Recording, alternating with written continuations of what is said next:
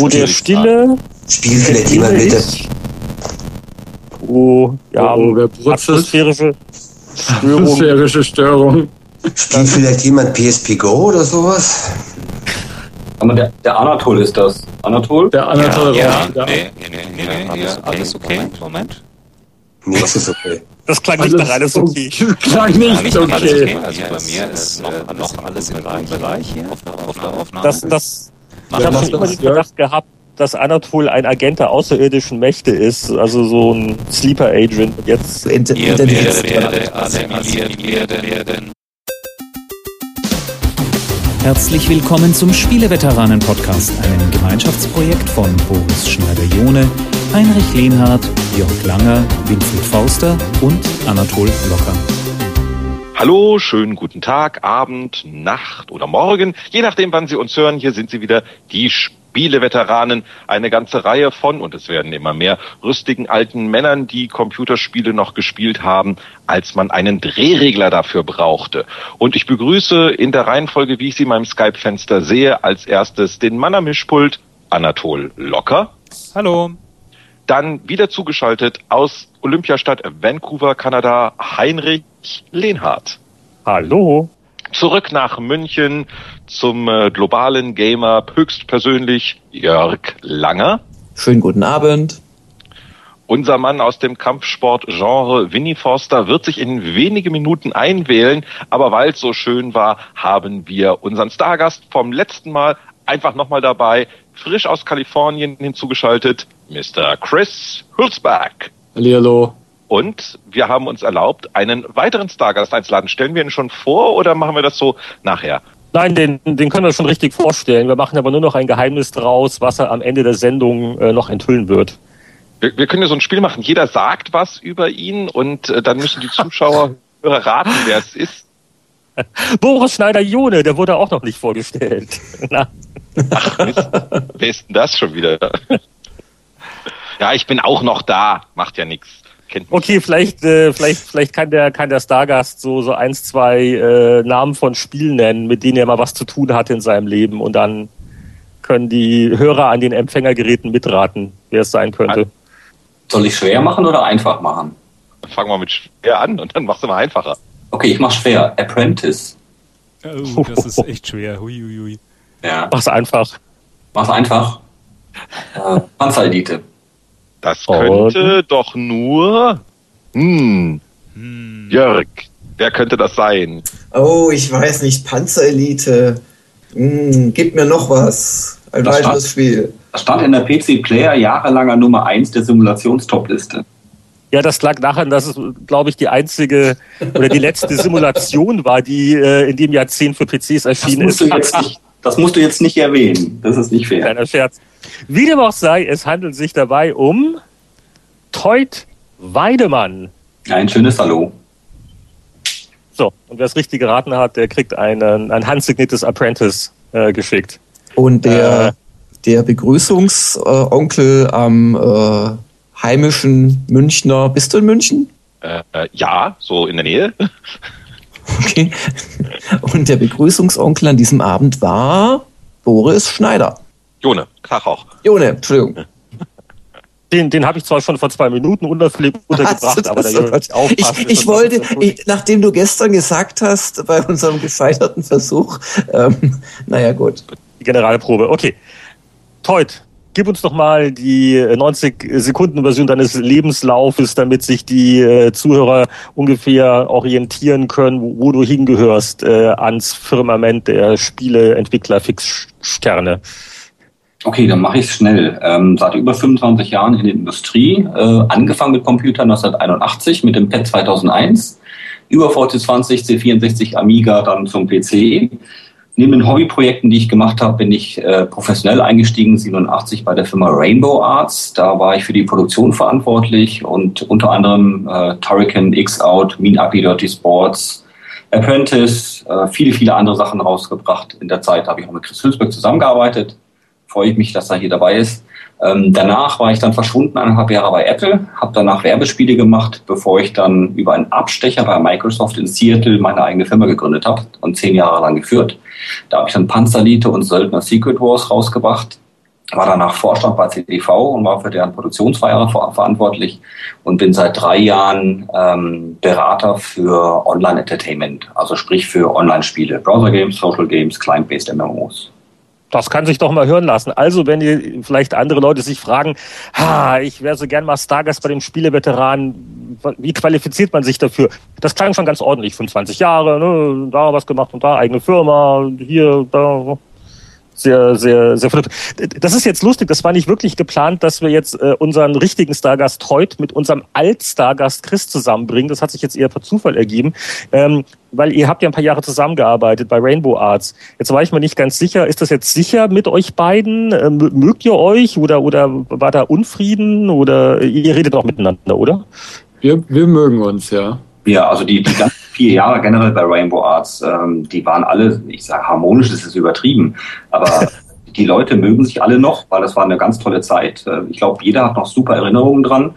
Ähm, und da sind halt auch Sachen passiert, die, die passieren heute einfach nicht mehr. Ähm, dass wenn man morgens ins Büro kommt, um 8 Uhr kommt der Chris Hülsbeck an einem vorbeigelaufen mit einer Zahnbürste im Mund und einem Handtuch und sagt, gute Nacht, ich gehe jetzt ins Bett. Ähm, ja. Ich habe damals im Büro gewohnt. Er hat nicht nur im Büro gewohnt, sondern er durfte auch nur abends und nachts arbeiten, weil er so viel Lärm gemacht hat mit seiner Musik. Ist ja wahr. Hast, hast Ja, du dann nur, nur nachts komponiert oder wie, wie lief das? Ja, ich war da auch eine totale Nachteule. Also jetzt mal abgesehen vom Lärm, ähm, äh, war mir es einfach angenehmer, nachts zu arbeiten.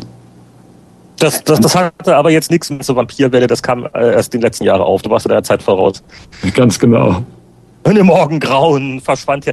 Wer, wer, wer, wer wer hat sich denn da, wer hat sich denn da äh, beschwert? Ich dachte, Spieleentwickler machen eh den ganzen Tag nur Krach und feiern Partys. Ja gut, die Programmierer brauchen schon ihre Ruhe und Konzentration, aber es waren, glaube ich, auch hauptsächlich die Büro-, äh, Unter- und Obermieter. Das war so ein Bürogebäude mit, keine Ahnung, sechs, sieben Stockwerken. Und äh, wenn Chris mit seinem Bass loslegte, dann wackelten unten halt die Decken. Und das war denen nicht so recht. Ach so, und, und, und unten, unten, unten war dann so ein, so ein Altersheim oder so eine Beratungsstelle für irgendwas, für, für, für, Für Lärmgeschädigte Geschädigte. oder. Genau. Ich glaube, es war eine. Steuerberatungsgesellschaft, ja. Anwälte. Ah, noch schlimmer. Also Musik, Musik muss man schon im Bauch fühlen, oder? Okay, das, das heißt, da waren auch Kopfhörer keine Alternative. Die, die gab es immer zu Weihnachten als Geschenk, so als Wink mit dem Zaunpfahl, aber das, das hat nicht geholfen. Ja, ab und zu mal, aber es macht schon mehr Spaß, das über Lautsprecher zu hören. Okay, und du, und du hast dann so dein, deine, deine Luftmatratze im Büro gehabt oder? Ich habe eine richtige Matratze gehabt, die stand hinter der Tür an der Wand und äh, nachts wurde die dann irgendwie auf den Boden gelegt und dann hat man da geschlafen. Das, Okay, war, ganz, und- das war ganz finster. Ja. Und, und, und, und da war dann auch nicht zu viel Lärm da tagsüber, dass du dann in deiner Ruhe gestört worden bist. Ach, äh, ähm, ich habe schon mal bei einem Rockkonzert geschlafen, also äh, ich bin da, da kenne ich gar nichts. Jetzt Wir würde mich die Band interessieren. Bei welchem Rockkonzert schläft man? Äh, das waren die Ramones. Oh, das ist allerdings beachtlich. Wann, wann hast du den letzten Hörtest machen lassen, Chris? ja, ich glaube, da sind schon so ein paar äh, Einschränkungen. Und äh, gibt's noch eine äh, besondere Anekdote, irgendein besonderes Spiel, Musik, äh, wo, wo ihr beide zusammen ähm, intensive Momente hattet? Och, Ich ja. erinnere mich da gerne an Crossout und Apprentice. Ja. Das waren schon spaßige Projekte. Aber mein, mein Lieblingsstück von Chris, also mein persönliches Lieblingsstück von Chris, ist eigentlich die Titelmusik von R-Type. Äh, Wir haben ja damals die Konvertierung gemacht für C64 und Amiga. Aus rechtlichen Gründen mussten wir das machen. Kann ich nachher gerne mal erzählen. Ähm, da hat äh, Chris ein bisschen geschlampt und hat ewig gebraucht und die war nicht fertig. Und einen Tag vor Master hat er sich dann hingesetzt, die Nacht durchgemacht und hat am nächsten Tag, glaube ich, eins seiner besten Stücke abgeliefert. Und äh, das war richtig klasse. Das haben wir dann aufs Master gepackt und zu Sonopress geschickt. Das war der Duplikator damals. Und äh, dann ging das Ding in den Laden. Wow. Auf den letzten Druck. Wie Auf alle den letzten kreativ. Drücker, genau, ja. ja. Sag mal, Boris, du warst doch auch dort. Wie war das für dich? Ja. Ich war, ich war ja in derselben Periode dabei, so, so ein Jahr lang. Äh, Das ist ja auch die Schaffensphase. Äh, Teut wird mir da sicherlich zustimmen, wo ich eindeutig bewiesen habe, dass ich so sehr viel über Spiele meckern kann, aber Spiele selber machen nicht ganz so mein Ding ist. Und ähm, ja, nee, also das war, wie gesagt, das hatte so äh, genauso wie wir da in der Redaktion äh, keine festen Arbeitszeiten kannten und ähnliches war das halt auch da. Das war eine äh, seltsame, das war halb Wohngemeinschaft und halb Arbeiten in einem Bürogebäude. Schon schon sehr spannend. Die Hansa Allee, Hansa Allee in Düsseldorf. Ihr habt doch, ihr, ihr, ihr habt doch auch eine, eine WG gehabt. Martin Gagspore Schneider, Julian Eggebrecht oder so Nee. ähnlich? Und der Teut. Nee? Ich, ich Ach du, du warst auch in der WG. Ich habe Ja, ja, ja. Und ich kann mich noch daran erinnern, ja, äh, das historische Ereignis, was ich auf äh, Boris seinem Monitor gesehen habe. Äh, er war ganz aufgeregt, hat gesagt, kommt mal her, kommt mal her, hier ist was passiert. Und dann kamen Martin und ich und haben ihm über die Schulter geguckt. Da hat er dann den Mauerfall auf seinem Monitor live gesehen. Da ist ja 89 die Mauer gefallen. Haben wir gedacht, ja gut, schön. Und sind wir alle zurückgegangen und haben weitergespielt. Da kann ich mich noch dran erinnern.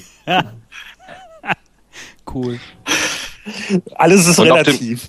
Und auf demselben Monitor haben wir doch noch, war das, wer war das? Nee, das war mit Julian. Irgendjemand wollte nach San Francisco fliegen ein paar Tage später und da war dieses große Erdbeben, wo die halbe Bay Bridge eingestürzt ist und so weiter. Ja, Das war derselbe Monitor. Ja, ja. Das war ich. Ich bin dann äh, kurz danach rübergeflogen und äh, das war aber, drüben war, halb so schlimm bis auf die Brücke. Also man hat da mehr Panik geschoben. Ja. Das, das wäre ein größeres Problem gewesen, wenn du mit einem Auto hättest anreisen wollen, aber Transatlantik ist das ja eh schwierig. Aber das Interessante war, wie kam Boris überhaupt äh, zu Rainbow Arts? Und äh, da haben wir damals, äh, als wir sag mal, in unserem jugendlichen Wahnsinn viele Spiele gesigned haben, äh, hatte ich mal irgendwann dann puren Stress und habe 17 Projekte parallel gehabt. Das war ein bisschen viel. Und die Amerikaner, das war damals Lucasfilm, hat mir dann beigebracht, äh, dass es da ja einen Job gibt, der heißt Producer. Wir sollten uns mal welche besorgen. Und äh, dann haben wir gesagt, okay, junge Kerle, die wenig Geld wollen, aber sich in Spielen auskennen, äh, Spielredakteure. Dann sind wir nach München gefahren und haben die halbe Powerplay-Redaktion angestellt. Und das war äh, Martin Gagsporo Schneider und auch Heinrich Lehnhardt, der aber nie seinen Arbeitsjob Fast. angetreten hat. Ach, du bist dann abgehauen. Am ersten Tag, du bist noch nicht mehr gekommen. Ich ich, ich wollte gerade sagen, fast, ich, ich habe den Dienst nie angetreten. Also ich hätte ihn antreten sollen, aber da gab es dann diverse Wirrungen und freundlicherweise hat man äh, äh, ohne weitere Drohungen oder äh, Ja. Gewalt und so hat man dann gesagt, na ja, dann, dann bleib halt in München, Bub. Wir waren ja alle mal jung. Aber der Martin Gagsch, der hat ein, ein Projekt äh, durchgeboxt und äh, ist nach einem Jahr dann gegangen und hat äh, sich wieder in seinen Redakteursjob verliebt. Er hat Rock'n'Roll gemacht damals, das war ziemlich gut. Haben wir schon mal also- drüber gesprochen, dass er das gemacht hatte, weil wir irgendeine Ausgabe hatten, wo das dann getestet wurde, Genau. glaube ich. Ja. War genau sein Spiel, sein Musikstil, der konnte sich verwirklichen, das war richtig klasse. Und äh, der Boris hat sich auch an Spielen versucht und äh, war Vorreiter von einem ganzen Genre. Das ist ihm, glaube ich, nicht so bewusst. Ähm, und zwar hat er, glaube ich, eines der ersten Werbespiele in Deutschland produziert. Erinnerst? Richtig. Ja. Sunny Shine. ja. Sunny Shine für, für Philip Morris. Genau. Eine Zigarettenmarke. Also für die L&M. Ähm, das habe ich tatsächlich gemacht. Ich gebe es zu. Das ist also, das fällt auch in den Bereich schlimmste Jugendsünde. Es lohnt sich nicht, das Internet danach zu durchsuchen und einen Emulator zu starten. Das sage ich ganz ein eindeutig. Es war ein Adventure, so ein bisschen Larry Leffer-mäßig, oder? Richtig, ja. Mit Zigaretten.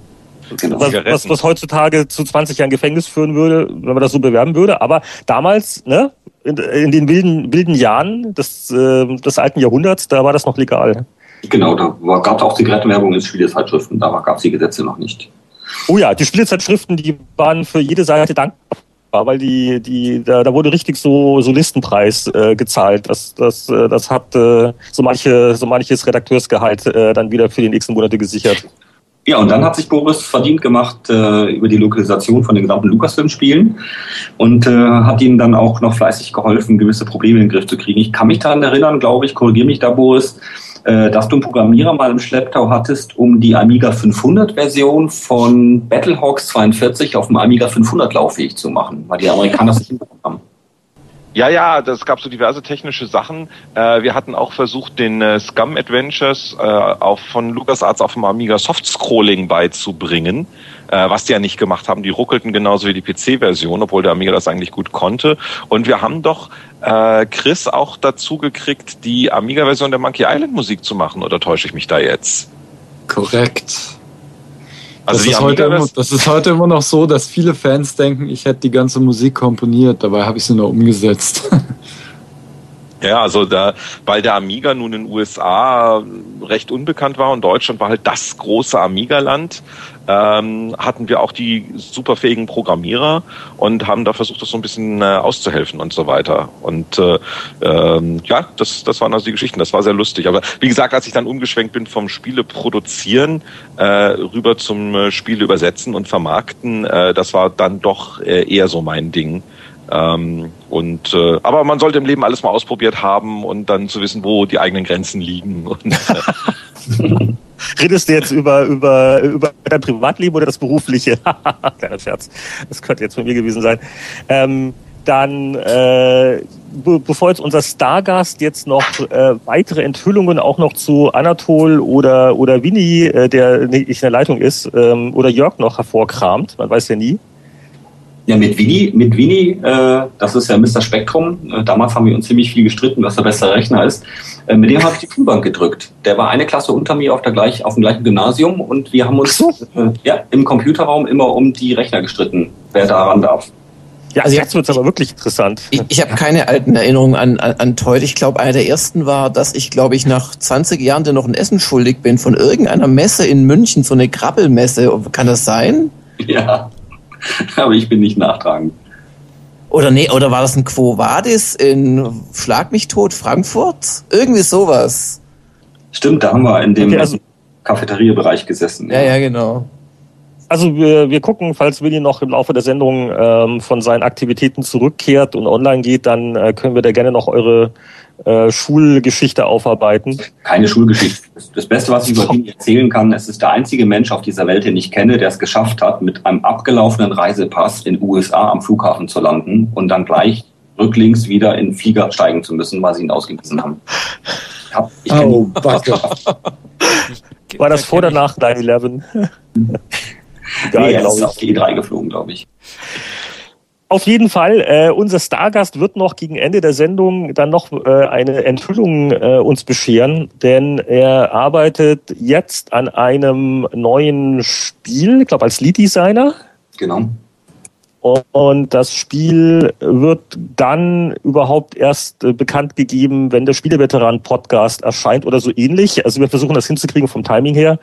Und ähm, ähm, äh, ich will nur einen hintroppen. Äh, es geht äh, dabei um eine neue Interpretation oder neue Version, die man auch will, einer Spieleserie, die man durchaus auch ähm, als Klassiker bezeichnen kann. Und was das genau ist, wer dran bleibt, erfährt mehr.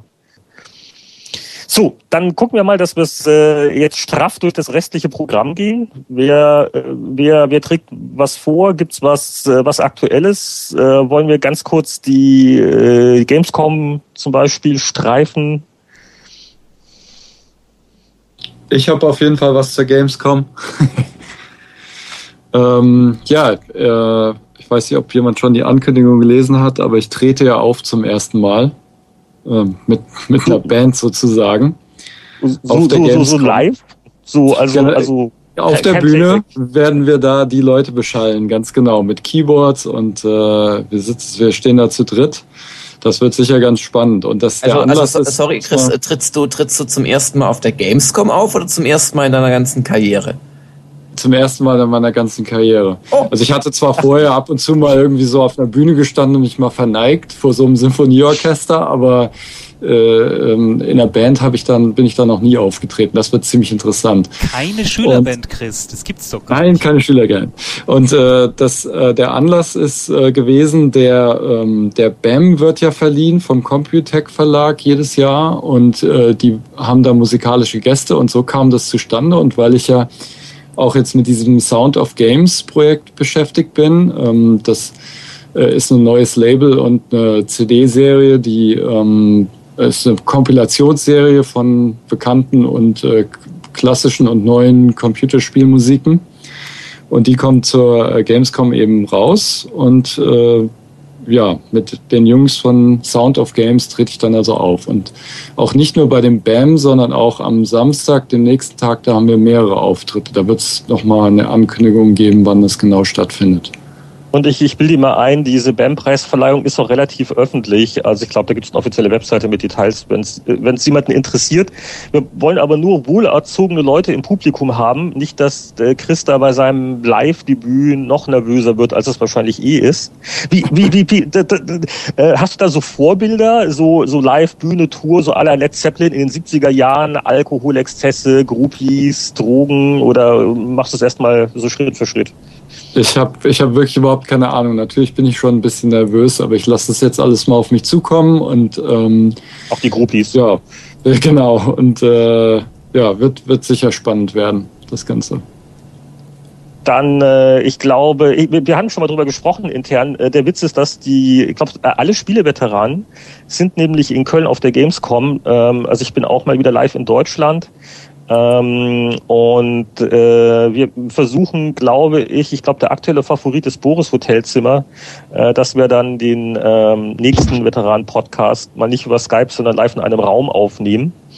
Ähm, ich glaube nicht, dass wir jetzt ein Fußballstadion mieten wollen, um das öffentlich zu machen. Das wäre doch ein bisschen viel Equipment-Aufwand. Ja, außer ähm, natürlich irgend, irgendein Kölner hört uns zu und hat eine fantastische Idee, wo wir das machen können. Also äh, wir machen es im Hotelzimmer eigentlich, weil wir gesagt haben, wir brauchen unsere Ruhe. Die ja, machen es im Hotelzimmer. Idee, ja. Ich habe eine, ich habe eine Connection zum Kölner Dom. der, genau, der Willi, der Willi Becker, äh, ein, ein ehemaliger Factor 5 äh, Kompagnon, äh, hat da irgendwie Connections und kann uns da reinbringen. In den Dom. Okay. Ja, und zwar sogar ganz oben. ist da die Akustik. Genau. Turm, wo man normalerweise nicht hochgeht als Tourist. Okay, also wir, wir, wir bräuchten aber auch den ganzen Aufnahmekram und Mikrofon. Ich weiß nicht, wie leicht das ist oder auch mit dem Dom, der ist doch irgendwie geschützt und nicht, nicht, dass wir über irgendwas stolpern und dann fällt da eine Glocke runter und dann wird er verklagt. Ich weiß ja nicht. Also wir reden, glaube ich, über Freitagabend, oder? Freitagabend. Ja. Dann, dann also lasst es uns nicht zu kompliziert machen. Ich habe nämlich noch ein Abendessen mit äh, Gamers Global Leser Reportern danach. Okay, wer, wer, wer, wer macht noch spannende Sachen auf der Gamescom? Also, äh, also ich, ich, ich renne rum, ich habe keinen Stand, Playata macht eine neue Webseite äh, und ähm, ja, äh, Boris äh, hat, glaube ich, einen Stand, also seine Firma hat was Kleineres, nehme ich an. Ah ja, das ist so dieses, äh, äh dieser kleine Microsoft-Stand da, da werde ich ab und zu abhängen, glaube ich. Rumhüpfen. Ja, ich, ich lasse hüpfen wenn wenn sich's vermeiden lässt. Wobei, also so so im Vertrauen dieses Dance Central ähm, von wir, das jetzt nehme ich vorweg, was haben wir gespielt? Frag mich nachher nochmal nach Dance Central. aber, aber wo ja, ist gut, aber wir, wir, wir, können jetzt gleich, gleich äh, elegant übergehen in genau. den äh, zum zum Thema Kinect. Da wurden jetzt auch äh, vor kurzem die die Preise bekannt gegeben. Ich glaube 150 Euro für Kinect ohne Xbox und ich glaube wenn man das, das ganze Ding haben will, äh, die günstigste Lösung ist dann für 300 Euro halt die neue Arcade. Heißt die immer noch Arcade? Die heißt jetzt Xbox 360 4 Gigabyte. so ein bisschen nüchtern. Aber gut. ja, ist ein klein wenig weniger fantasievoll. Okay. Äh, und ich glaube, das sind 300 Euro und dann hast du halt 4 äh, Gigabyte Flash-Speicher. Festplatte kann man dann noch extra dazu kaufen, aber es ist halt die, die neue Xbox, die äh, weniger Krach macht und halt Kinect ist dann irgendwie schon eingebaut oder so ähnlich, ne? Ja, liegt bei. Ich meine, Kinect ist so ein, so ein Kästchen, das du dir vor den Fernseher stellst, der, der Kinect-Sensor. Und der dich dann scannt, sozusagen. Und alle Scan-Daten werden auf geheime Microsoft-Server geloadet mit einem Fingerabdruck. Und ja, aber du, äh, aber die, die Mitarbeiter bei euch am Stand, die müssen jetzt nicht äh, ins Fitnessstudio, um sich jetzt äh, für die Messevorführung vorzubereiten. Ähm, ja, das hängt ganz davon ab. Also es gibt ja durchaus äh, auch ein, zwei fitnessorientierte Programme und so davon. Also der Erfolg von VFit treibt natürlich mehrere dazu. Also wer sich die E3-Liste angeguckt hat, welche Kinect-Spiele auf der E3 vorgestellt wurden, ähm, da war ja irgendwie, glaube ich, vier Titel, die so was mit dem Thema Fitness auch zu tun haben. Ähm, wobei dieses Your Shape von Ubisoft sieht schon ganz gut aus. Aber nee, äh, es ist halt wirklich, also es ist eine ganz andere Art zu spielen. Also ich, es gibt dieses Dance Central, wer es nicht weiß, das ist von Harmonix, also den Leuten, die uns die allererste Version von Guitar Hero und dann später Rockband beschert haben.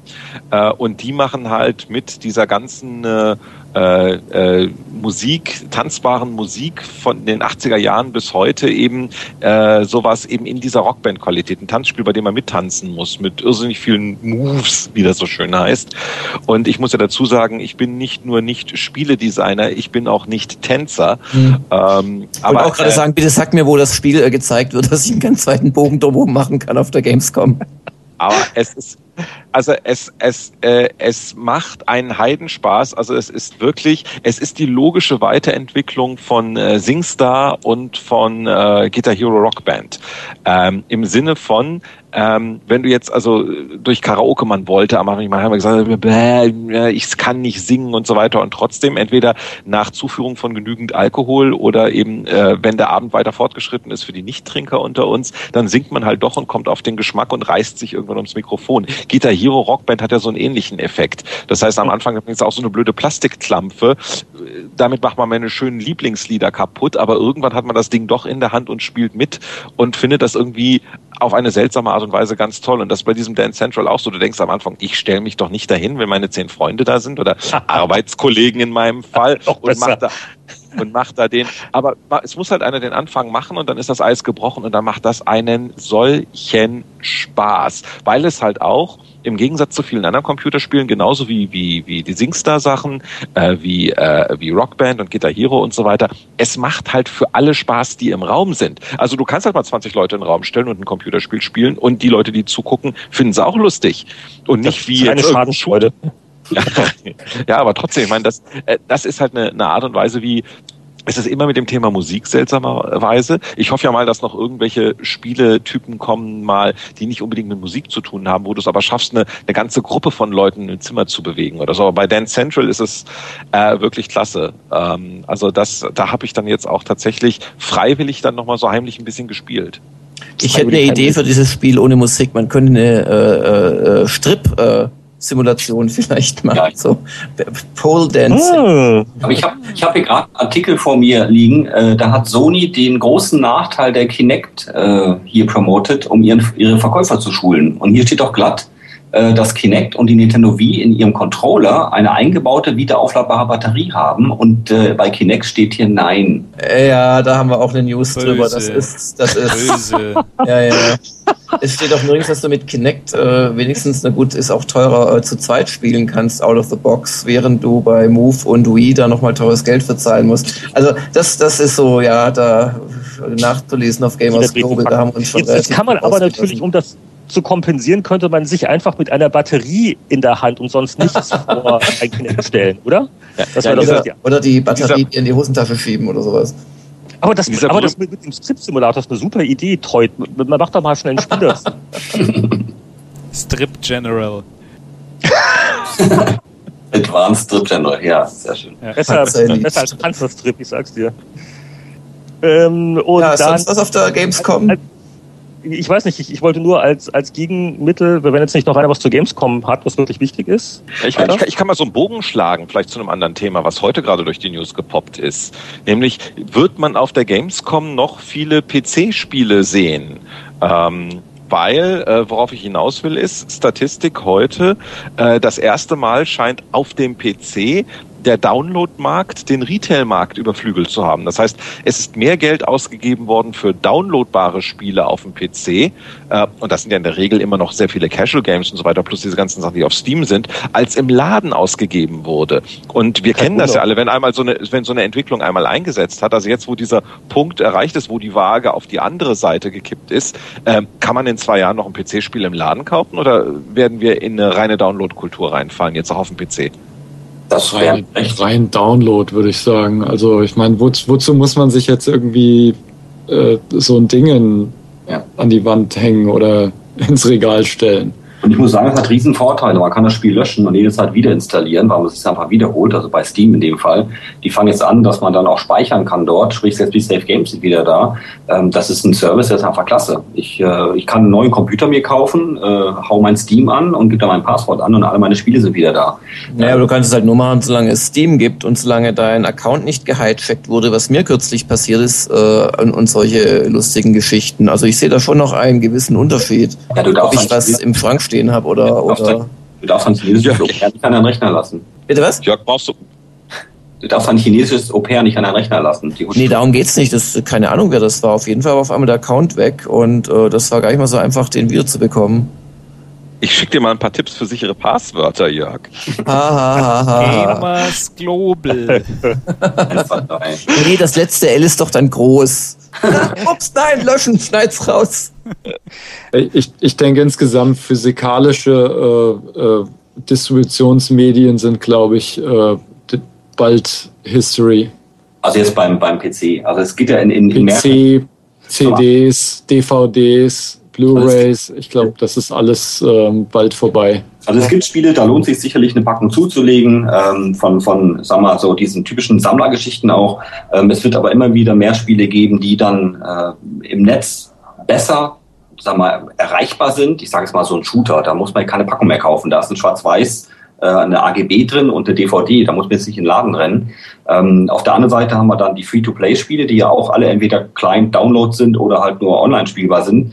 Ähm, das geht dann schon relativ schnell beim PC, dass das komplett datenträgerlos ist. Bei den Konsolen sehe ich das noch nicht ganz so. Ähm, da, da ist so eine Marktzweiteilung da, weil die auch ein anderes Preisgefüge haben. Finde ich auch sehr gut, wie das ist. Aber auf PC sehe ich das ganz schnell auf uns zukommen.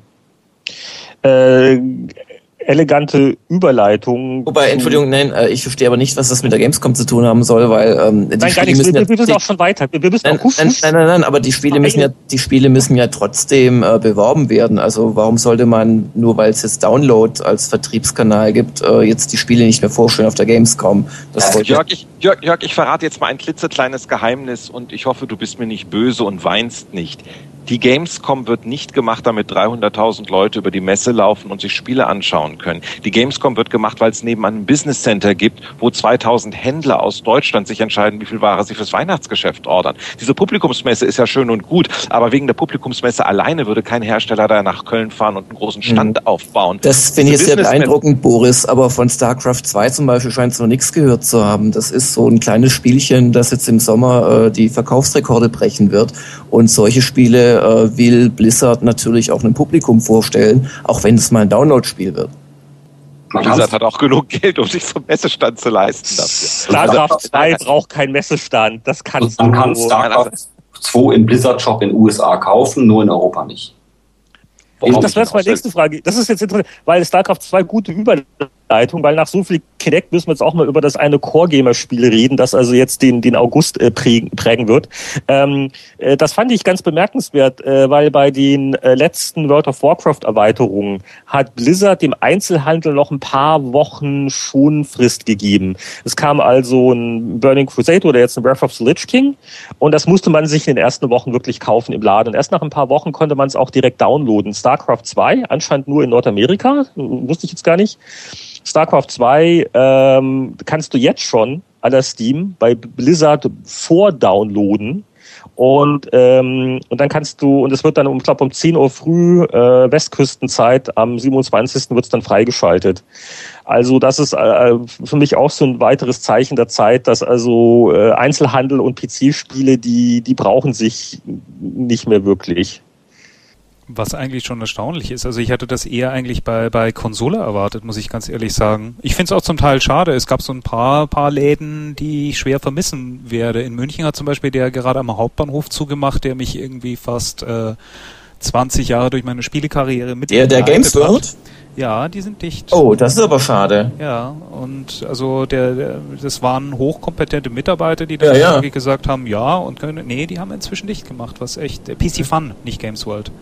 PC Fun, oh je. PC Fun ist ein, ein Gruß an PC Fun. Fun, ja, wirklich, muss ich sagen. Also ähm, hat nicht nur schöne Seiten, aber gut, scheint so zu sein.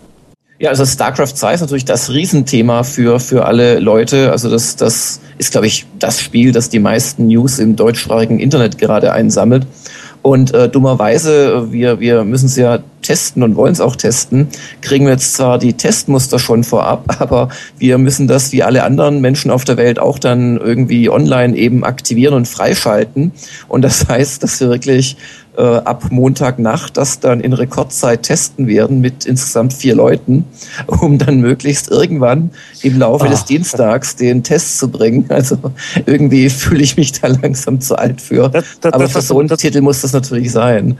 Das macht ja den Spaß kaputt, weil wenn du so die äh, Kampagne gar nicht auskosten kannst, sondern musst das in so einer Marathon-Session ja, durchpeitschen. Ne? Das ist ja das Los des Spieletesters, dass er oft nach dem Test nie wieder Lust hat, das Spiel anzufassen, weil er es durchprügeln musste. Wobei ich muss mal Mick Schnell noch fragen, ähm, da kann ich mich dran erinnern, der hat damals beim StarCraft 1-Test bei der GameStar auch mitgetestet und Mick ist so der System Crasher. Also wenn ein Designer wollte, dass man eine Mission so spielt, dann spielt es Mick ganz anders. Und es gab eine Mission, da musstest du, glaube ich, so ein, so ein Transport, also in der Solo-Kampagne, so ein Transporter irgendwie von links nach rechts quer über die Karte schicken und überall waren so Flakstellungen und eigentlich musste man sich mit so einer Begleittruppe da erstmal durchkämpfen. Und der liebe Mick ist einfach millimeterweise in den Fog of War vorgedrungen und wird zurück und unten und hoch und hat dann wirklich diese Mission ohne einen einzigen Schuss abzugeben auf seine Art gewonnen. Ich glaube, müssen wir noch einfliegen am Montag, dass er uns unterstützt. Pazifisten-Modus. Ja, aber die, jetzt, jetzt, jetzt kommt wieder die, die Philosophie des Spieletests. Jörg, dann kann man doch gar nicht den Spaß und so weiter. Das ist dann doch nur noch ein Runtergeschreibe, was ihr dann machen müsst nachts um vier von technischen Features und welcher Mausklick funktioniert und wie die, wie das Balancing der Einheiten ist. Aber ob das Spaß macht, kann man doch gar nicht feststellen, wenn man ein Spiel unter solchen Gesichtspunkten testet. Nee, also wir machen das schon so, dass es zwei Leute wirklich mit Spaß spielen werden und auch nicht so weit kommen werden. Und äh, ein bis zwei Leute prügeln es wirklich durch. Und dann unterhält man sich und kann das schon irgendwie feststellen. Wir werden es auch nicht schaffen, irgendwie morgens oder mittags einen Test zu haben. Wer das schafft, der hat den Test vorher geschrieben und füllt nur noch am Ende den Wertungskasten aus. Aber wir haben den Ehrgeiz, es irgendwann im Laufe des Abends dann äh, online zu bringen. Und also so professionell, dass man dann von der Hetze, die man da selbst erlebt, auf ein normales Spielerlebnis ähm, schon ein bisschen abstrahieren kann, das, das, das haben wir, glaube ich aber ich freue mich nicht. Ich hätte gerne eine Woche Zeit, um das in aller Ruhe und so weiter, aber Blizzard will es halt nicht. Die, die dumme Frage ist ja die, braucht denn irgendjemand auf der Welt Kaufberatung bei einem neuen Blizzard-PC-Spiel? Ist das nicht so der, der größte No-Brainer überhaupt? Ja, so das kann man, das kann man so sehen, aber du musst ja schon auch irgendwie dein Statement da setzen, weil äh, interessant ist natürlich, ob dieses hochgehypte Spiel tatsächlich die 10, die 9,5 bekommt oder ah. halt nur eine 8,5 oder so etwas. Also das, das muss man schon machen. Aber klar, also ob wir jetzt da eine 3-0 oder eine 10-0 vergeben, das wird äh, bei Blizzard im fern, äh, in fern Vereinigten Staaten wird das eine, eine sehr späte Nachkommastelle nur verändern, das ist klar. Und, aber, aber äh, meinst du etwa, meinst du etwa, mein, mein, mein Beruf macht, macht keinen Sinn mehr? Nein, nein, nein, pass auf, wir, wir haben ja nachher, nachher noch in Skype unsere äh, wöchentliche Therapiesitzung. Da können wir noch mal kurz ah, ja, okay. über diese Ängste reden. Anonyme Spieltester. Wir, wir, wir haben auch, werden, genau. Wir haben auch gute Fortschritte mit der Aufarbeitung deiner Kindheit gemacht und deine Mutter ist an allem schuld. Also von daher. Nee, das, war mein, das war mein Hund, der mich gebissen hat. Ähm, ja, dann ist das doch jetzt eine Steilvorlage, um äh, von den neueren Spielen zu den älteren Spielen hinüber zu gleiten. Ähm, wir greifen mal heute in eine andere Kiste. Ähm, Im Wechsel hatten wir zuletzt immer 15 Jahre alte PC Players und 20 Jahre alte Powerplays und heute sind wir also ganz dicht dran, die wir uns eine 10 Jahre, nur zehn Jahre alte GameStar greifen. GameStar 8 2000. Modernes ähm, Zeug. Neumodischer Krempel und äh, da war ja unser Jörg damals Chefredakteur und die äh, das ist eine, eine wirklich hochinteressante Ausgabe, nicht nur sehr imposant, wie sie noch im Schrank hat, sondern auch ein paar, apropos Blizzard, auch ein paar wirklich äh, tolle PC-Spielethemen drin gewesen. Ja, es passt irgendwie komischerweise total äh, gut, weil das Titelthema war damals Diablo 2 von einer gewissen Firma namens Blizzard. Und also das war im Prinzip heute vor zehn Jahren, kann man sagen. Also die August-Ausgabe, die erschien, glaube ich, Anfang Juli. Ähm, und äh, ja, also der Masterplan von Blizzard, ihr seht, die planen in Dekaden, nicht in Jahren oder Monaten. Und ähm, ja, Diablo 2 ist ja heute noch aktuell. Also das, das, das wird immer noch gespielt. Der Nachfolger ist nur angekündigt, lässt nur auf sich warten. Ähm, und hat damals natürlich auch äh, diese GameStar-Ausgabe, sicherlich auch die der Mitbewerber bestimmt. Wir hatten da irgendwie über 20 Seiten im Heft selbst. Dann gab es nochmal einen zum Rausnehmen, so ein Insider-Guide. Ähm, und ich weiß noch, wie wir das, glaube ich, vor Ort tatsächlich testen mussten. Hörte mich noch? Ja. Ah, Winnie ist da. Moment. Ich könnte jetzt einen dummen Witz machen und sagen, kaum reden wir vom Antichrist, dann Oh, kommt Winnie in die Leitung. Aber nein. Wir waren gerade bei Diablo 2, zehn Jahre Diablo 2. Und auf einmal, raschel, raschel, Was hast du gemacht heute vor zehn Jahren, Winnie, als ich Diablo 2 in äh, Klein-Ostheim bei Frankfurt testen musste? Augenblick mal, Augenblick mal. Ich, ich komme ja gerade erst an. Moment mal. Okay, ich glaube, ich glaub, ich glaub, wir geben Willi noch ein paar Sekunden, da, da, da, damit er sich noch das, das Blut vom Kampfanzug So. kann. Wie stand mit dem abgelaufenen Reisepass in den USA am Flughafen. So, jetzt. Ihr, ihr, ihr, ihr dürft dann noch am Ende der Sendung über eure gemeinsame Schulzeit reden. So, ich glaube, Ich meine, der, Teu- der Teut ist ja wesentlich älter als ich. Der hat ja lang vor mir Abitur gemacht. Lang vor dir. Mhm. Trotz. äh, Also theoretisch waren es vier Jahre. Er hat es halt nicht ganz geschafft, diesen Vorsprung zu halten. Aber, aber es waren vier Jahre. Und er war schon einer der, der, der Großen natürlich. Und hat jetzt natürlich von der Körpergröße her, oder? von der Körpergröße sicherlich auch, von der Geistesgröße vielleicht auch. Nee, auch natürlich, dass er, gerade was so die Ausstattung mit Computern angeht oder Rollenspielen aus Amerika, halt das ganze Zeug, was damals cool war, war der Toy schon allererste Adresse. Also wenn sein kleiner Fiat damals, der war gerade so 18, denke ich mal, dann war ich 14, bei uns auf den Hof gefahren ist, äh, Kofferraum aufmachen, war eigentlich wie Weihnachten. Da lag dann so ein 64 SX drin und der Ersatz der ersten Electronic Arts Spiele und dann eben, wie gesagt, ein paar AD&D Sachen. Ähm, ja, so. Aber das ist länger her als zehn Jahre, weil du vorhin nach zehn, Das waren die AD&D-Sachen, die du mir fünf Jahre später Ja. immer nicht gegeben hast. die, die besitze ich heute noch dort. Die werden, Lieb weggegeben. AD&D First Edition Rulebook Set, weißt du, das geht für ein paar hundert Euro auf Ebay. ah, ich habe noch nichts Ich verkauft. würde sagen, ihr macht einen Vergleich. Ja. Okay, habt ihr eigentlich jetzt schon lange palavert oder ihr auch Ja, ja. ja. Okay, also, also gut, wir sind mitten in GameStar 8 2000 vor, äh, vor zehn Jahren. Äh, ich kann vielleicht noch aus dem Diablo 2 Test den Herrn Langer zitieren. Der hat äh, mal ganz gut zusammen ähm, äh, gefasst, warum das Spaß macht, obwohl das Spielprinzip erschreckend simpel ist. Zitat. Die Monster scheinen immer ein wenig zu stark zu sein, doch dann bekomme ich eine neue Waffe oder einen besseren Zauberspruch und plötzlich bin ich klar überlegen. Wenig später liegen wieder die Übelwichte vorne. Eine Endlosspirale, die bis zur totalen Schlafverweigerung beim Spieler reichen kann. Diablo 2. Damals äh, 90 glatt in GameStar. War, war glaube ich. Äh, Das hieß damals noch was, genau. Ich mag, also die GameStar Also damals. 2000 war, war ja, glaube ich, das PlayStation 2 Jahr, oder nicht? Ähm, das ist natürlich peinlich, dass ich jetzt nicht, nicht genau weiß, wann kam die PlayStation 2? 2000, oder? Muss ich, ähm, ich wühle mal kurz in meinem Buch. Zu- Ja, ja, doch, 2000, ja. Also insofern war das sicherlich, also ich habe Diablo 2 nicht mehr gespielt, Diablo 1 auch nur auf der Playstation, also um zwei, zwei drei Jahre nach der PC-Version, so Ende der 90er Jahre, fand ich dann auch gut. Ähm, aber 2000 war natürlich das Jahr der Playstation 2. Jetzt wissen wir auch, warum Jörg Langer das äh, StarCraft 2 erst übermorgen oder was am Release-Tag testen darf. Weil er hier Blizzard die kalifornischen Schnarchnasen genannt hat. Was? Blödsinn, wo steht das? Das steht in dem Meinungskasten hier. Im, Im Meinungskasten äh, nach der Zwischenüberschrift im zweiten Dann Absatz. denkst du, dass das Ding nur auf 640 x 480 Ja, aber eben, 46 mal 480, also damals gab es schon Monitore, die mehr konnten, also so 1280 oder sowas. Das war eine Frechheit. Und erst das Add-on, dieses, äh, wo du dann den Druiden gekriegt hast, wie hieß denn das nochmal, Hellgate, äh, damit haben sie es dann auf, genau, äh, Lord of Destruction, sorry, Ach, äh, Hellgate war was ganz anderes. Äh, hat, da hast du dann erst 800 mal 600 bekommen, also eine unglaubliche Frechheit. Und Blizzard hat dann immer gesagt, Moment. das geht nicht anders, weil wir haben das auf den Pixel ausgemessen, die Abstände und welche Gegner wann zu sehen sind und Das so. war ja auch so. Vor allem im Multiplayer.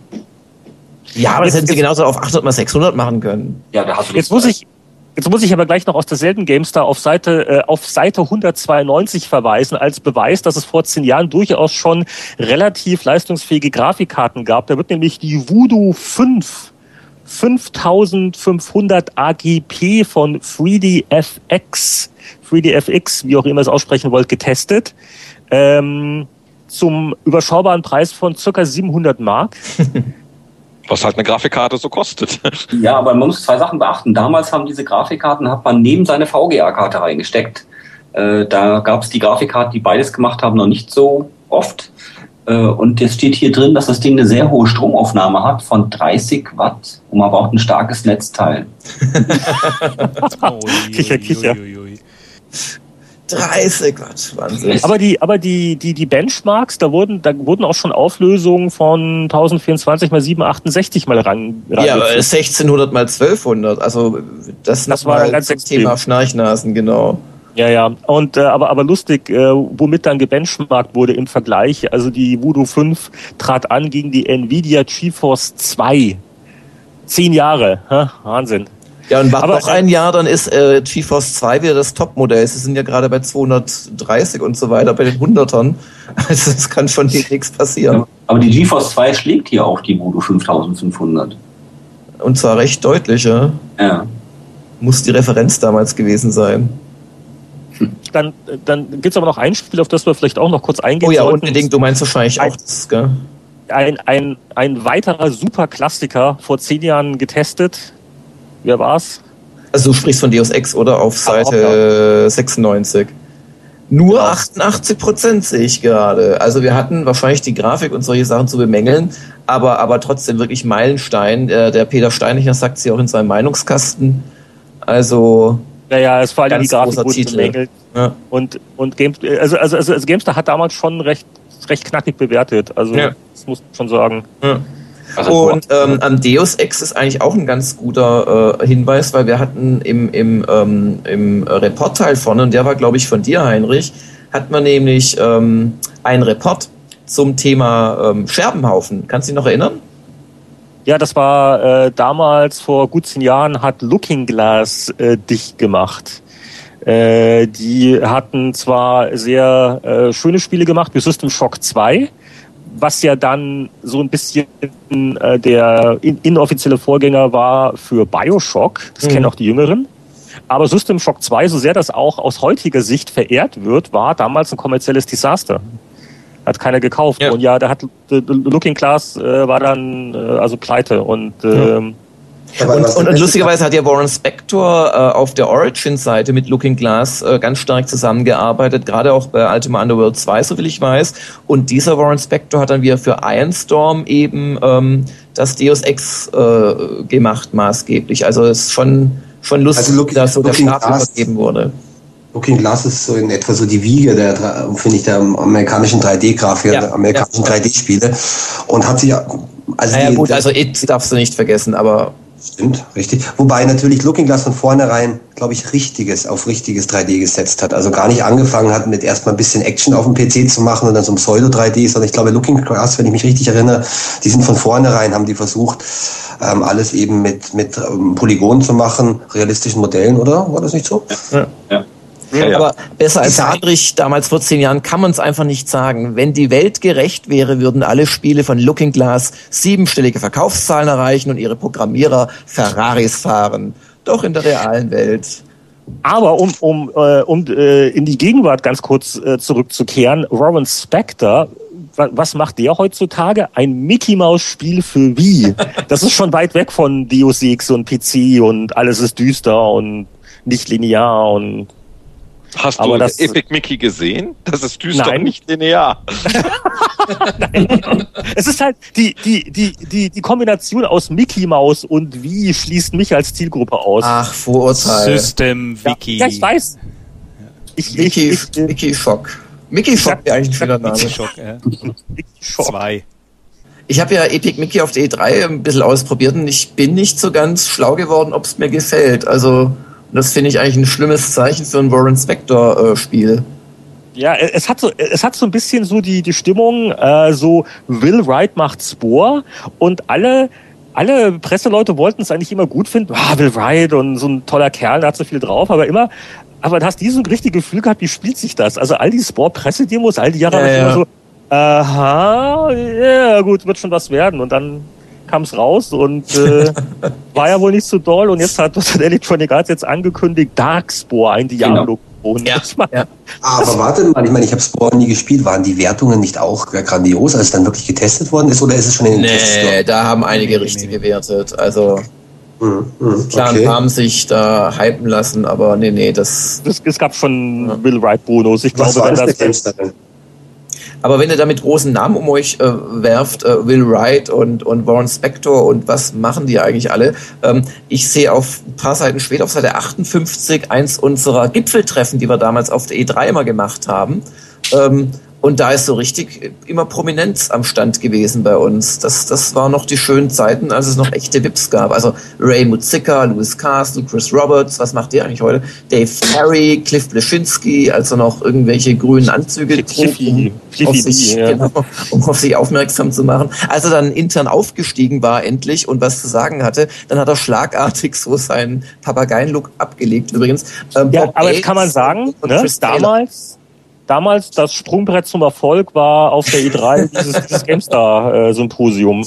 Das, das, das, war, das, das, das war immer höchst spannend, die Leute überhaupt dahin zu bekommen. Da mussten dann wirklich alle, äh, alle, alle Redakteure, das waren die Zeiten, wo man mit zehn Redakteuren es sich leisten konnte, nach Amerika zu fliegen und noch fünf Anzeigen Heinis dabei hatte, wobei niemand wusste, was die eigentlich gemacht haben.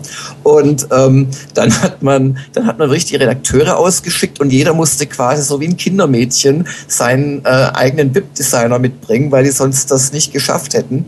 Und dann hat man die da in Stand gesetzt. Das, das Dumme war nur, ähm, wir haben so ein bisschen für die GameStar CD produziert oder, oder DVD und nicht wirklich für Zuschauer oder auch nur für die äh, VIPs selbst. Die konnten nämlich in der Regel gar nicht verstehen, was gerade ihr Nachbar gesagt hat. Es war wirklich so für, für, für die heimische äh, GameStar-Leserschaft gedreht an den, an den Rechnern.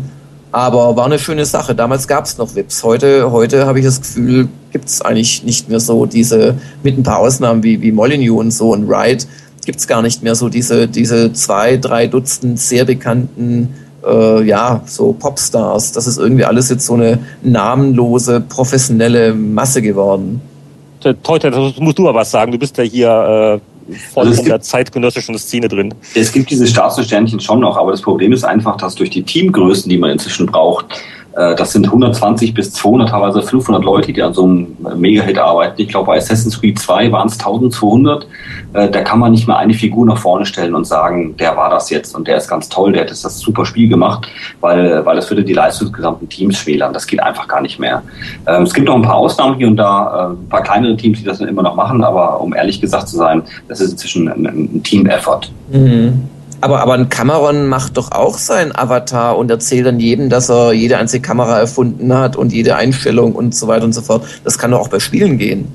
Das, ja, wobei bei, bei ja, bei Film ist der Cameron sozusagen Teil davon, von der, von der Marketingkampagne, äh, wobei die Industrie in Hollywood schon sehr genau weiß, wer da alles mitgemacht haben, äh, hat. Die wissen, welche Kameramann dabei war, wer hat das Skript äh, geschrieben, die Dialoge mhm. weiter. Das wissen die alles. Oder der Tontechniker. Ähm, in der Spielindustrie wissen wir das auch. Wir wissen dann hier und da, wer die guten Leute waren von den, von den Teams. Ähm, das ist aber nicht bei uns pressewirksam. Mhm, mh. Vor allem in Deutschland nicht. Also in Japan ist das ganz anders. Da gibt es natürlich die Stars und das sind, wie, wie man es nicht denken kann, richtige Popstars. Amerika weiß ich jetzt nicht genau, habe schon lange keine amerikanische Zeitung mehr in der Hand gehabt. Ich glaube auch, dass in Amerika besser ist. Wir haben halt in Deutschland schon eine Sondersituation. Und wenn die Presse jetzt also nicht wirklich sich wirklich anstrengt und recherchiert, kommen die natürlich auch nicht so leicht an Stars heran, weil entweder sind es Japaner und die sprechen dann halt meistens nicht so gut Deutsch. Für die Amerikaner gilt das Gleiche. Ja, die Japaner also sprechen ja noch nicht mehr Englisch die Stars nicht gibt. Und ich glaube auch, dass das gerade über Cameron gesagt worden ist, ganz klar. Also in der, ich, die Produktionsmethoden sind relativ ähnlich bei bestimmten Produktionen, vor allem bei den großen Produktionen. Und die Stars sind schon noch da. Ich glaube, dass wir sie in Deutschland halt kaum noch zu sehen bekommen. Ja, Entschuldigung. Anatol? Also wir haben schon ein paar Stars hier. Also wenn man die, die Early-Brüder nimmt, äh, die Gründer von Crytek, äh, die haben weltweit inzwischen die beste da draußen. Äh, die sind schon sehr präsent, auch in der Presse. Das machen sie auch recht gut, äh, was sagen wir, das Eigenmarketing angeht. Und ähm, die haben sich schon weltweit behauptet. Und äh, wir haben, ich, einer der besten Designer Deutschlands ist der Volker Wertig. Der ist zwar sehr schüchtern und sehr zurückhaltend, ähm, aber der hat nur Millionenseller produziert. Und ähm, der hatte jetzt gerade letztens, Battleforge ist da draußen, ist relativ... Ist, ist Battleforge ein Millionenseller? Also ich, ich mag ihn unglaublich und seine Spiele, aber Battleforge war doch jetzt eher ein ein Pioniererfolg. Ja, es ist, es ist sicherlich kein äh, Millionenseller, aber es ist ein finanzieller Erfolg, so viel ich weiß. Und äh, vor allem hat Electronic Arts wahnsinnig viel gelernt über Free-to-Play. Und mhm. äh, danach haben sie ja gleich Lord of Ultima rausgebracht und inzwischen haben sie, glaube ich, zwölf Server offen. Und da sieht man mal, wie viel, ich schätze mal, die sind schon weit über 100.000 aktive User. Mhm. Und das ist schon nicht schlecht. Also das, was Teuter sagt, ist interessant, weil das, die, die beiden Beispiele sind eigentlich so die beiden Pole. Also die Greitek-Brüder sind natürlich eigentlich überall, sprechen die und treten die auf. Das ist fast schon ein bisschen zu viel. Und auf der anderen Seite Wertig, der eher aus dem Hintergrund agiert. Das dazwischen gibt es halt in Deutschland relativ wenig. Also was Greitek angeht, finde ich schon fast ein bisschen überzogen, weil sie wirklich auf jeder Konferenz äh, ja, so wirklich richtig präsent sind mhm. und auch so gefeatured werden. Und auf der anderen Seite jemand wie der Wertig, der seit ich glaube, seit Kingsoft. War der bei Kingsoft schon aktiv ja. heute? Ja, ja, eben seit, wir reden hier von 25 oder 30 Jahren, in denen er hochwertige Spiele macht. Den kennt keiner richtig. Ja, aber das aber, ist aber, auch exakt das Problem. Es gibt für mhm. draußen gibt es keine Person für Süddeutsche, für das äh, Heute-Journal, für die ganze populäre, für die breite Presse gibt es kaum ja, ja. Gesichter. da, da, da wird mal ein Wright interviewt, äh, ja. das ist so einer der wenigen. Aber mir geht's auch das gar nicht so sehr da, um, um, um Marketing-Aushängeschild. Mir geht's um diesen, diesen Wahnsinn, der in den Augen eines Garretts aufgeblitzt ist, wenn er begeistert über seine Spiele geredet hat und, und wenn er dann ein, ein, ein Mikrokosmos geschaffen hat, wo du dann drin saßt und irgendwie ihm alles geglaubt hast. Oder, oder Molyneux ist ja auch so jemand, der kann ja, der kann ja mit wirklich Käse, kann der, kann der eine Halle mit 3000 Spieldesignern äh, wirklich enthusiastisch stimmen. Und ich finde halt äh, schon, dass solche Leute vielleicht auch geeignet sind, äh, nicht nur streamlined äh, Sachen zu produzieren, sondern auch neue Sachen oder, oder ihren Produkten eine eigene Note zu geben. Und ich finde, die, die, die Wahnsinnigen werden einfach weniger im Laufe der Jahre. Also die, die hat man auch so ein bisschen aussortiert, so der, der Romero darf jetzt Handyspiele machen und so. Und, und, und äh, Chris Roberts, was macht der eigentlich? Chris Taylor ist einer der letzten Wahnsinnigen, der wirklich auch noch unabhängig äh, Spiele Spiele macht, jetzt dann Kingston Castles. Also das, das meinte ich auch so ein bisschen. Also VIP gleich Wahnsinniger, gleich Visionär. Romeo Hier brauchen wir Wahnsinnige. Chris Roberts finanziert im Übrigen äh, kleine Independent-Filme denn, äh, und größere Filme und Drehbücher okay. und so weiter. Okay. Der ist also im Filmbusiness und äh, nicht mehr selber Regisseur, aber so quasi Produzent und Finanzier, falls es jemand interessiert. Finanziert er auch aufstrebende deutsche Webseiten? ich, fra ich frage hey, Chris, Chris, dieser Wingromaner-Film, Ast rein.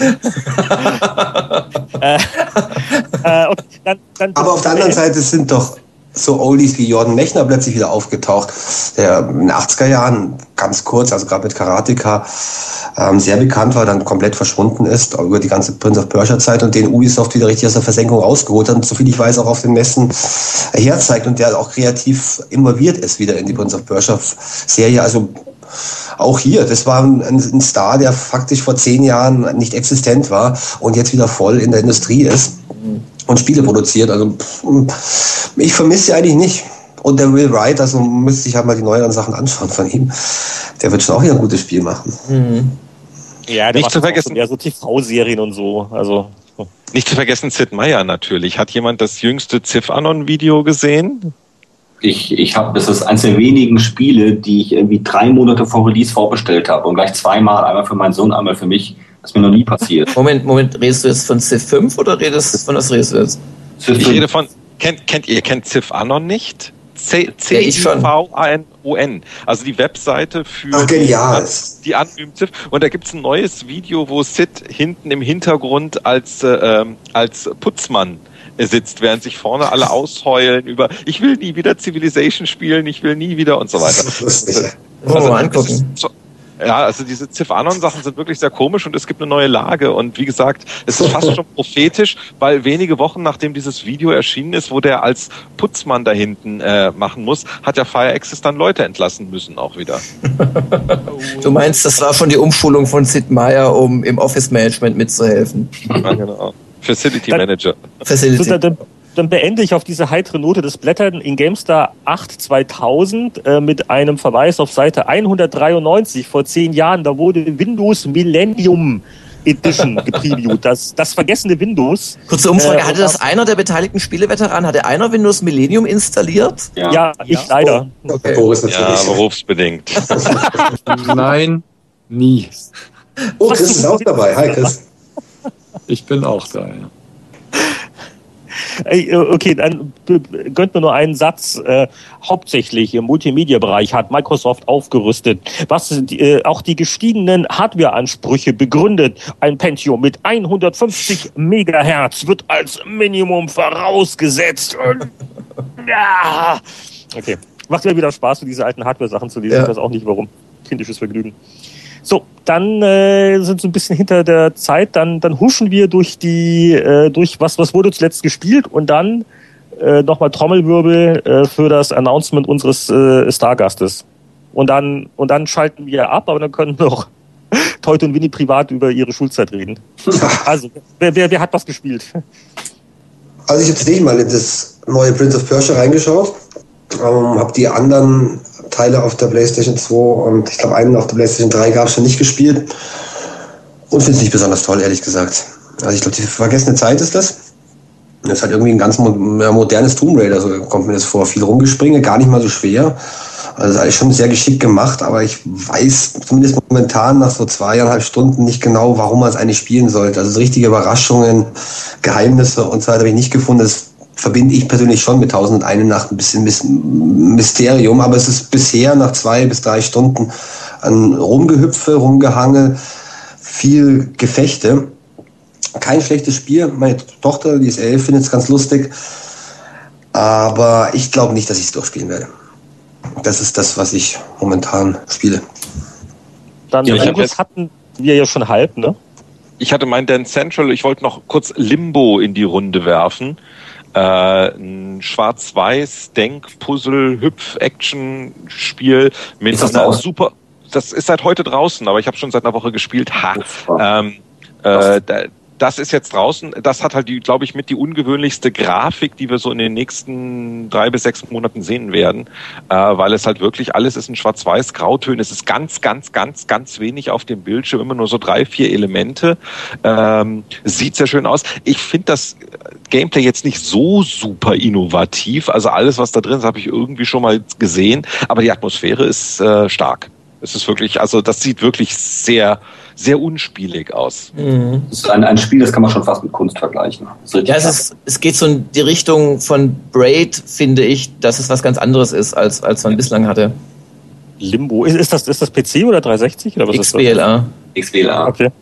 Ja. Also es ist. Da ist auch ein ganz kleines Team dran, die haben da vier Jahre dran gesessen an dem Ding.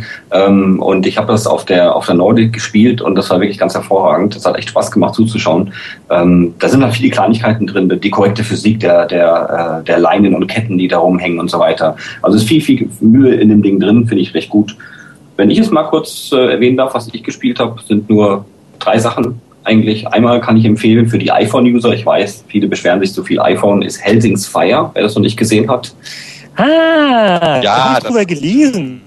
Unbedingt anschauen. Ist das wirklich gut? Ja? Ja, es ist echt gut. Es macht wirklich Spaß für zwischendurch, einmal hier und da ein Level machen, äh, teilweise ein bisschen knifflig. Ähm, Was ist es denn für ein Spiel? Toll. Das ist ein Spiel, wo man in, äh, in Dungeons rumläuft und äh, nicht rumläuft, aber man sieht den Dungeon mit Viechern und man muss Licht setzen, um diese Viecher zu beleuchten und dann kann man sie Ja. platt machen.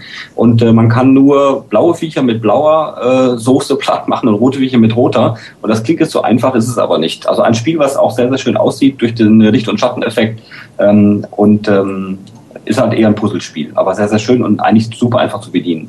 Wer hat das gemacht? Aus welcher Ecke kommt es? Das fragst du mich jetzt zu viel, das merke ich mir nie. Hm, okay. Soll ich einen kurz holen? Dann äh, krasser Gegensatz. Äh, World of Magic auf dem iPhone ist ein äh, Japano-Stil MMOG, äh, wo man mit hunderten von Leuten gleichzeitig spielt und das auf dem iPhone. Es funktioniert sehr, sehr schön. Enttäuscht.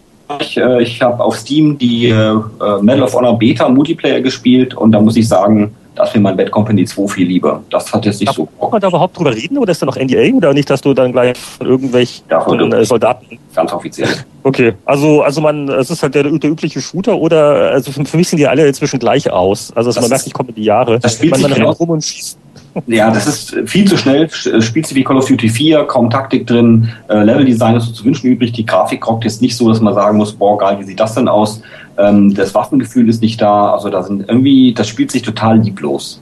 Der Schuh, äh, im Multiplayer-Modus. Wie Singleplayer aussieht, weiß ich jetzt nicht, aber im Multiplayer muss ich sagen, da gibt's Besseres momentan.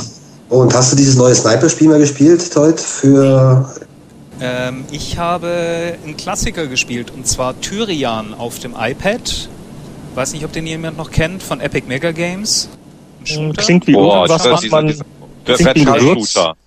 Aber was richtig gut ist, was ich echt empfehlen kann, ähm, ist My Kingdom for the Princess. Ähm, für iPad spielt sich ziemlich perfekt. Das ist sowas wie Siedler auf Speed. Du hast nur fünf Minuten Zeit, um ein Level fertig zu machen. Äh, musst Holz sammeln, Essen sammeln, Sachen reparieren und spielt sich wirklich wie Butter. Kann ich echt empfehlen. Kostet 79 Cent momentan. Das war's. Ich äh, habe wirklich mal ein Spiel, das nicht auf iPhone oder iPad läuft. Extra ah. habe ich mir habe ich mir extra für den Spieleveteranen-Podcast äh, geholt, äh, wo, wo, wobei ich auf, auf, auf, auf, auf iPad die Freuden der, des Scrabble-Verschnitts The Words with Friends äh, gerade entdecke. Das ist so eine ganz interessante Art von ähm, asynchronem Casual Multiplayer. Ähm, aber äh, was ich wirklich empfehlen kann, obwohl ich jetzt, glaube ich, 90 Minuten nur reingespielt habe, ist Death Spank, das neue Spiel von Ron Gilbert. Ähm, Gibt auch äh, für die Xbox 360, ist ein Live-Arcade-Spiel. Äh, die Microsoft-Punkte sind immer so eine Sache. Ich glaube, das sind so umgerechnet so knapp unter 20 Euro. Nee, nee, nee, es sind so 14, 14 Euro 50. 14, ja gut, also unter 20. Also auf jeden Fall äh, günstiger Preis.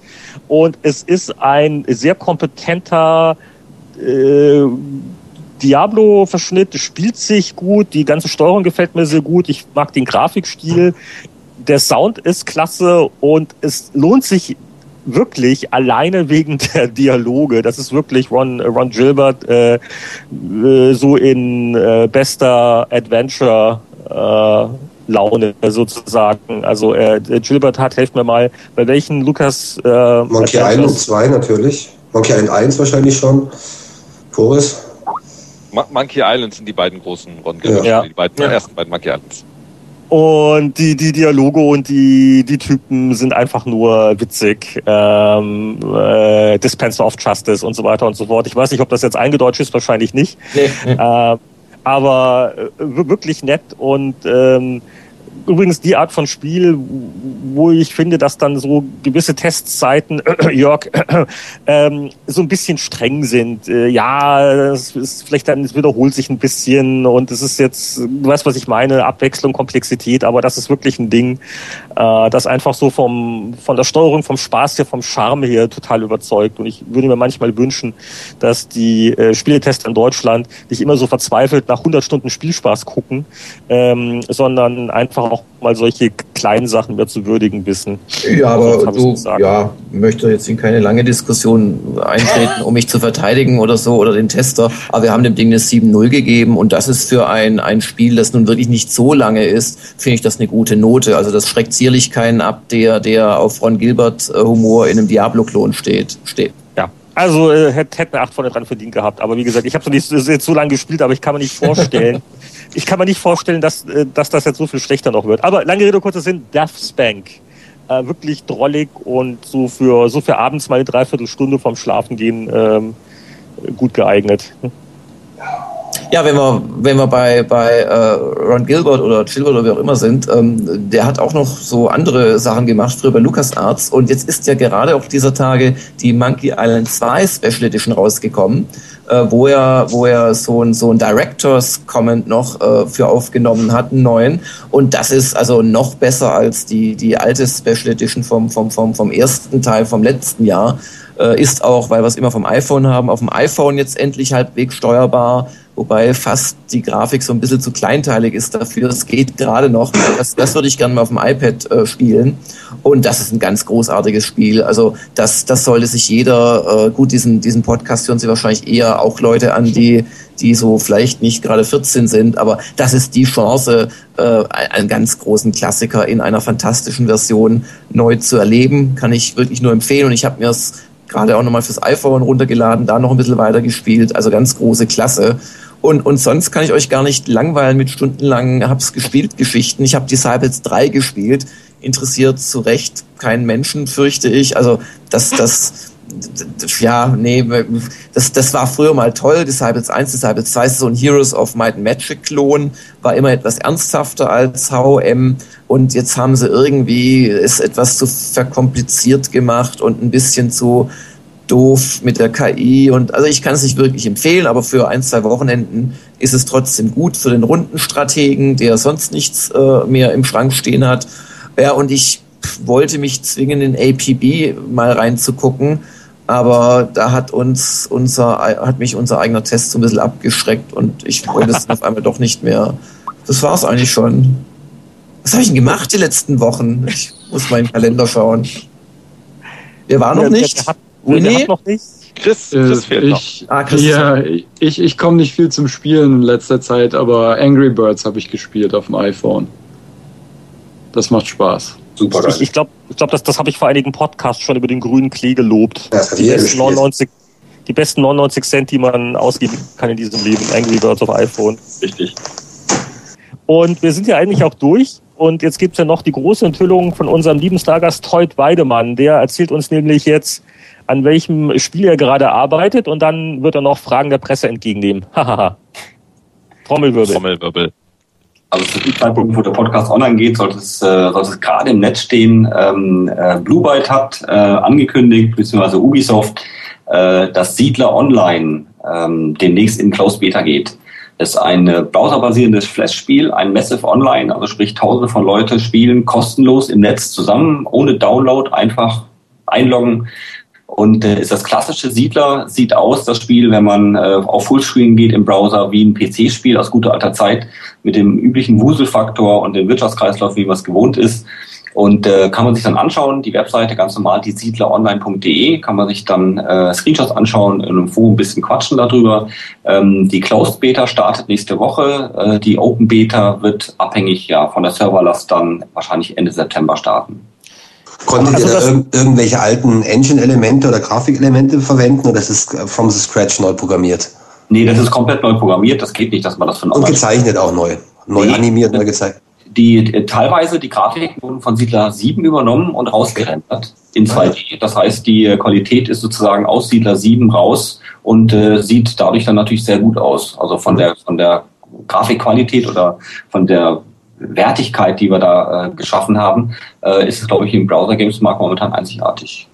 Mit welcher Siedlerfolge würdest du es spielerisch vergleichen? Da gab es ja so viele. Äh, eine Mischung aus drei und vier. Mit Grafik aus sieben, okay. Ja da kann man nicht ganz sagen, weil ein Online-Spiel braucht natürlich eigene Spielelemente, die das äh, Ganze, sagen wir mal, einige Kleinigkeiten sie da untypisch machen, muss sein, weil wenn tausend Leute äh, miteinander und gegeneinander spielen, ähm, kann man das im klassischen Siedler teilweise nicht abbilden. Da muss man schon einige Systeme ändern. Gib, gib, gib mal ein Beispiel. Ähm, ein Beispiel ist zum Beispiel das, äh, das Pacing einfach. Ähm, würden wir die gleiche Geschwindigkeit an den Tag legen wie normale Siedler, äh, würdest du innerhalb von zwei, drei Stunden äh, deine Map durchgespielt haben. Mhm. Das muss natürlich gestreckt werden. Trotzdem dürfen den Spieler nicht langweilen, dass er sich einfach nur einmal am Tag einloggt, kurz ein Gebäude baut und wieder geht. Äh, also haben wir Spielelemente eingebaut, um ihn, äh, ich sage es mal, einfach zu beschäftigen. Äh, es gibt Spezialisten, äh, Geologen zum Beispiel, die neue äh, Erzvorkommen finden müssen und da kannst du eine Mine draufbauen und wenn das Erzvorkommen leer ist, dann fällt die Mine zusammen und dann musst du halt eine neue Mine suchen, um die, die, die zu platzieren. Das sind Mittel, die man dann einbaut, um, um dem Spieler halt äh, spielerische ähm, ja, Mechaniken zu geben, ähm, damit er alle paar Stunden sich einloggt und dort ein paar Sachen macht. Mhm.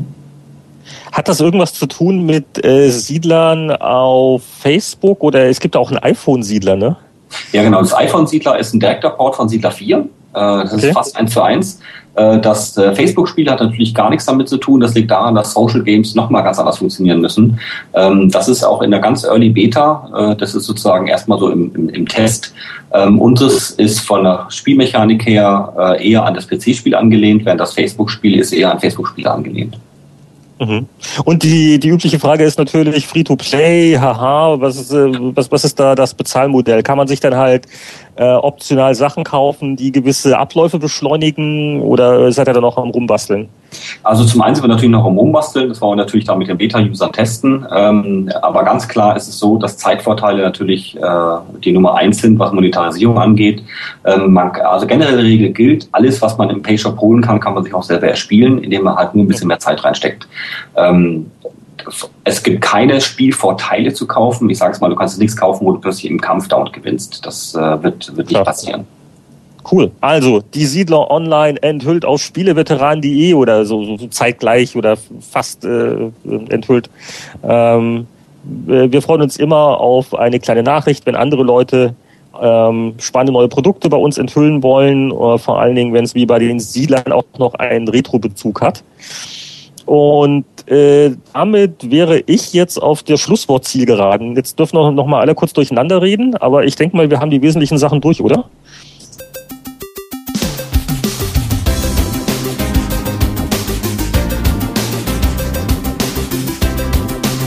Während die Herren nun munter weiter diskutieren, kommen wir forsch zum Abspann. Der Spieleveteranen-Podcast ist ein privater Podcast. Sie erreichen ihn unter www.spieleveteranen.de. Auf diesem Blog finden Sie Informationen, Links und können sich an Diskussionen beteiligen. Wir wünschen Ihnen viel Spaß. Bis zum nächsten Mal.